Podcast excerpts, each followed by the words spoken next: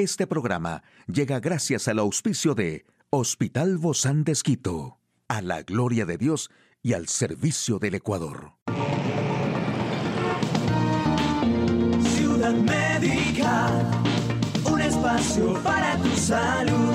Hola, ¿qué tal? Qué gusto poder acompañarte. Yo soy Ofelia Díaz de Simbaña en este mundo tan apasionante de la salud. ¿Quién dijo que no había un truco después de cenar para perder peso sin esfuerzo? Bueno, se trata de un truco que los expertos italianos llevan años recomendando. Es dar un pequeño paseo de unos 15 minutos después de cenar. Así conseguirás varias cosas. Obviamente nos moveremos y evitaremos que las calorías que acabamos de ingerir sean absorbidas como grasa por el cuerpo. Además, también contribuirá a los 15.000 pasos al día que tenemos que dar, ya no por adelgazar, sino por estar saludables, tal y como lo recomienda la Organización Mundial de la Salud en todos sus informes en los que alerta del aumento de la obesidad y la enfermedad relacionadas a esto. Y hay más, si después de cenar das un pequeño paseo, obviamente mejorará la digestión con el cuerpo moviéndose y aprovecharemos el momento en el que el cuerpo es más receptivo a quemar calorías. Este consejo será más efectivo si lo combinas con otros. Puedes, por ejemplo, renunciar a cenar con alcohol y tomar agua o en vez de refrescos con cero azúcar, en el postre nada de tartas poco saludables, mejor una pieza de fruta, ¿qué te parece? Además, recuerda que debes beber 2 litros de agua al día y comer al menos 5 piezas de fruta y verdura. Seguro que con todos estos consejos lograrás cambiar tu vida y de paso perder peso. Aquí el detalle de la información más actual en el campo de la salud, de qué forma la música afecta y estimula el cerebro, según la ciencia, suplementos naturales que pueden ayudar a tratar la ansiedad. ¿Te falla la memoria? Estos son los trucos que los neurólogos dicen para no perderla y conservar tus recuerdos. Los ritmos musicales no solo despiertan emociones, sino que impulsan un aumento en la actividad cerebral y permiten la recuperación de pacientes con patologías neurológicas. ¿Cómo se aplica y cuáles son los últimos avances? Tristeza, soledad, angustia, felicidad, ansiedad, estos no solo son algunos de los sentimientos de un tema musical que puede reflejar. Sin embargo, la música no solo representa emociones, sino que además influye positivamente en nuestro cerebro. Según los expertos, incluso puede convertirse en una herramienta terapéutica y estimulante para algunas regiones cerebrales lesionadas por traumatismos o accidentes cerebrovascular.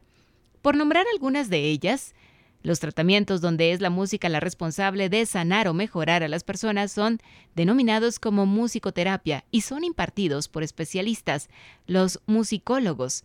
En ellos, el experto junto al paciente establecen objetivos terapéuticos orientados a la rehabilitación o estimulación de las distintas áreas del cerebro, como son la cognitiva, la social, la emocional, la motora o la comunicacional.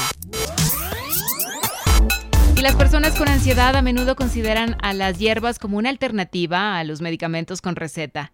Pero ¿serán ¿Los suplementos una opción segura? Bueno, las respuestas de estudios científicos. La ansiedad es sin duda uno de los males de nuestro tiempo y de acuerdo con la Organización Mundial de la Salud, más de 260 millones de personas en todo el mundo padecen trastornos de ansiedad. Y durante un estudio de cinco años sobre los efectos a largo plazo de la terapia con manzanilla para el trastorno de ansiedad generalizada, el TAG, de moderado a grave en la Universidad de Pensilvania, los sujetos del grupo de tratamiento recibieron cápsulas de 500 miligramos de extracto de manzanilla tres veces al día, mientras que los miembros del grupo de control recibieron placebos. El estudio descubrió que después de solo ocho semanas, la manzanilla produjo una reducción significativa y clínicamente significativa de los síntomas del TAC.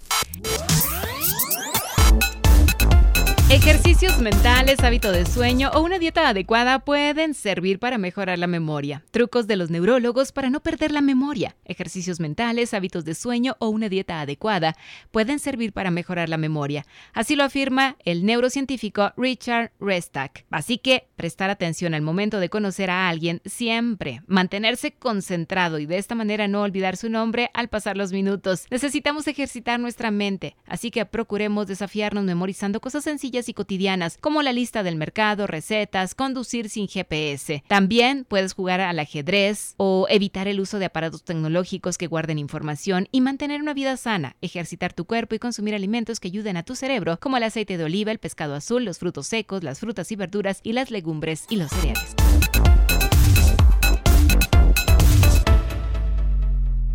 Hoy en Médico Directo hablaremos sobre coágulos en las piernas. ¿Quiere saber usted más de este tema?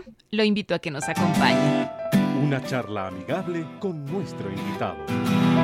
Hoy recibimos con muchísimo agrado a la doctora Sandra Romero. Ella es cirujana vascular del Hospital Bozán de Esquito.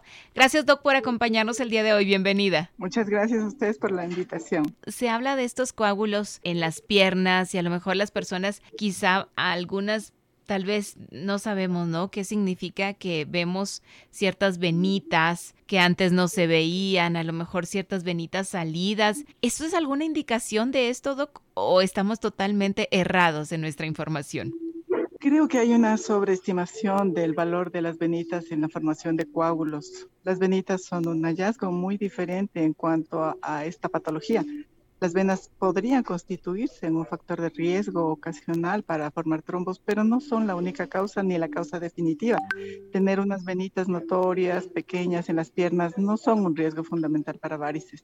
Cuando usted tiene unas venas prominentes, grandes y bajo ciertas condiciones, ellas pueden contribuir a la formación de trombos, pero no necesariamente son la causa. Mm, que, eh, quizá es que ya estamos avanzando un poco en la edad, ¿no? la edad sí es un factor de riesgo, de hecho, por el mismo envejecimiento de los endotelios de las venas son un factor de riesgo que empeora o dificulta o favorece, más bien dicho, la formación de trombos, eso sí. Pero em, las venas por sí mismas, como mencionaba, difícilmente por sí solas generen trombos. Ahora, ¿qué es, qué es realmente estos coágulos en las piernas, Doc? Ya, bueno, primero tendríamos que un poquito definir el asunto de coágulos. Coágulos es el cambio de la, de la consistencia de la sangre, de pasar de un estado líquido a sólido, pero al llamarlo coágulos estamos hablando de la sangre sólida fuera de los vasos, es decir, infiltrada o, localizada en los tejidos.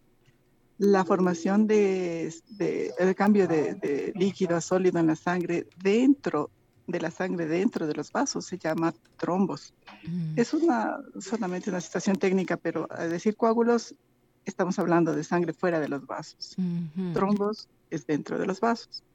Entonces, em, hay muchos eh, detalles o muchos eh, elementos que favorecen la formación de trombos y también están diferenciados de acuerdo a la edad del paciente. ¿A qué edad aparecen estos coágulos en las piernas regularmente? No, no hay una edad definida, desde luego, pero si usted presenta trombos en edades jóvenes, en pacientes menores de 40 años, tendríamos que pensar más bien en un trastorno propio genético de la coagulación. En, em, en, estos casos se desequilibra los factores que favorecen y los que impiden la coagulación y ahí se presenta esta predisposición.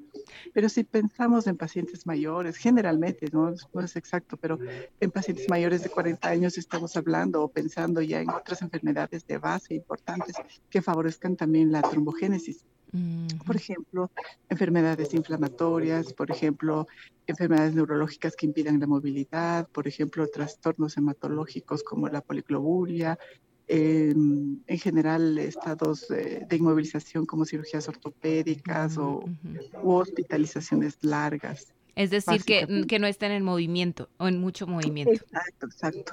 El movimiento es uno de los elementos que más condiciona que la sangre pierda sus, sus, uh, sus, sus, su característica de movilidad. Al estar quieta, la sangre favorece que se estanque un poquito, por decirlo así hemos escuchado y sobre todo a raíz del COVID, ¿no? Que decían, bueno, siempre tómate una pildorita, sobre todo para los que ya quizá pasamos de los 40 años. Y decían, tómate una, una, una aspirina para que siga, siga circulando eh, después del COVID, ¿no? Siga circulando tu sangre. ¿Esto es efectivo, Doc, para evitar estos coágulos? Depende un poco en el contexto. Como le decía anteriormente, bajo ciertas edades, las condiciones proinflamatorias, como es el COVID, el COVID es una enfermedad que genera activación de factores inflamatorios, evidentemente la trombosis se genera también por ese mecanismo.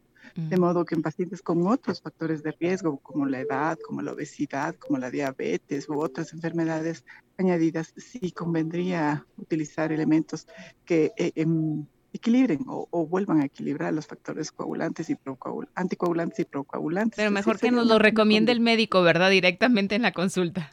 Desde luego, desde luego. claro, porque después del COVID todo, cambió, Doc, ¿no? Lo que antes no teníamos, ahora tenemos. Sí, el COVID fue un llamado de atención importante para entender nuestros factores de riesgo y lo importante sería eso, identificarlos y cambiarlos. Ahora, Do, como regularmente pues pensamos mal y como hablábamos al inicio, vemos una venita y ya pensamos que es un coágulo, ¿cómo saber si realmente tenemos un coágulo en la pierna? Bueno, la sintomatología de los coágulos grandes, porque hay, hay coágulos pequeñitos que pueden ser muy asintomáticos, mm. es muy, muy florida y básicamente el paciente va a notar que algo está pasando generalmente en sus piernas, que es la, la zona de mayor eh, frecuencia de presentación de trombos, pues va a notar o dolor o, un peso importante, una localización con cambios de color, con tensión en la pierna. Sí, el trombo está localizado en segmentos proximales y es muy grande. Cuando son pequeñitos, a veces solo es un dolorcito en la pantorrilla que no se, no se identifica, pero siempre es bueno cuando hay este tipo de síntomas eh, visitar al médico para que él bajo un criterio mayor pueda mm, pedir algún examen, pedir algún complemento bajo una presunción de este diagnóstico o eventualmente le tranquilice al paciente diciéndole pues que lo que encontró es otra cosa. Pero sí, eh, los síntomas son muy vagos, pero cuando hay ah, situaciones adicionales como obesidad, como diabetes, como em, viajes largos previos o cuando el paciente tiene sangre espesa, bueno, este, estos factores como que aumentan el riesgo de presentar un cuadro clínico de esta naturaleza y el paciente pues básicamente tiene que identificarlos un poquito para pensar que puede tener este cuadro y acudir al médico. ¿Puede incluir dolor, calambres también? Sobre todo he escuchado muchas personas de la tercera edad que dicen tengo calambres y, es en la parte de, del empeñe, de la pantorrilla, de la rodilla. Sí, básicamente la, la pantorrilla es una de las zonas de mayor asiento de los trombos, al menos de los trombos cementarios o distales. Y sí y no, los calambres no son tampoco muy eh, sensibles a pensar en una trombosis es, es, un elemento bastante adicional, bastante aleatorio, no es, no es específico de una trombosis venosa. Puede también acompañar a la enfermedad de varices como general, mm. pero tampoco es sensible. Los trombos en los pacientes de edad tienen, no, perdón, no, los trombos, el dolor y los calambres tienen un poquito más de relación. Sí, los calambres tienen un poquito más de relación con patología de columna, porque es como una mm. sobreestimación de los nervios que están afectados tiene más relación, pero no significa que solo allí se presentan. ¿no? Sí, eh, siempre hay que ver el contexto del paciente, con toda su sintomatología, con todos sus antecedentes, para poder identificar con mayor certeza cualquier diagnóstico. Ahora, ah, eh, ¿cuánto nos encantan los remedios caseros? ¿Que se pueden eliminar estos coágulos de sangre en las piernas con remedios caseros, Doc? Bueno, realmente depende de la longitud y de la extensión del, del trombo en venas periféricas. Realmente el cuerpo se encarga de lisarlo. El cuerpo tiene la capacidad de, de lisar todos los trombos periféricos. Lisarlo es de eso, desintegrarlo, reabsorberlo eliminarlo. Pero eso solamente ocurre en, trombos pequeños y si el factor de riesgo no persiste, pero si el trombo más bien es grandecito y, sigue el factor de riesgo, normalmente progresan y aumentan y pues la sintomatología se vuelve más florida y más importante. Es decir, que no necesitamos acudir entonces con el especialista. Siempre.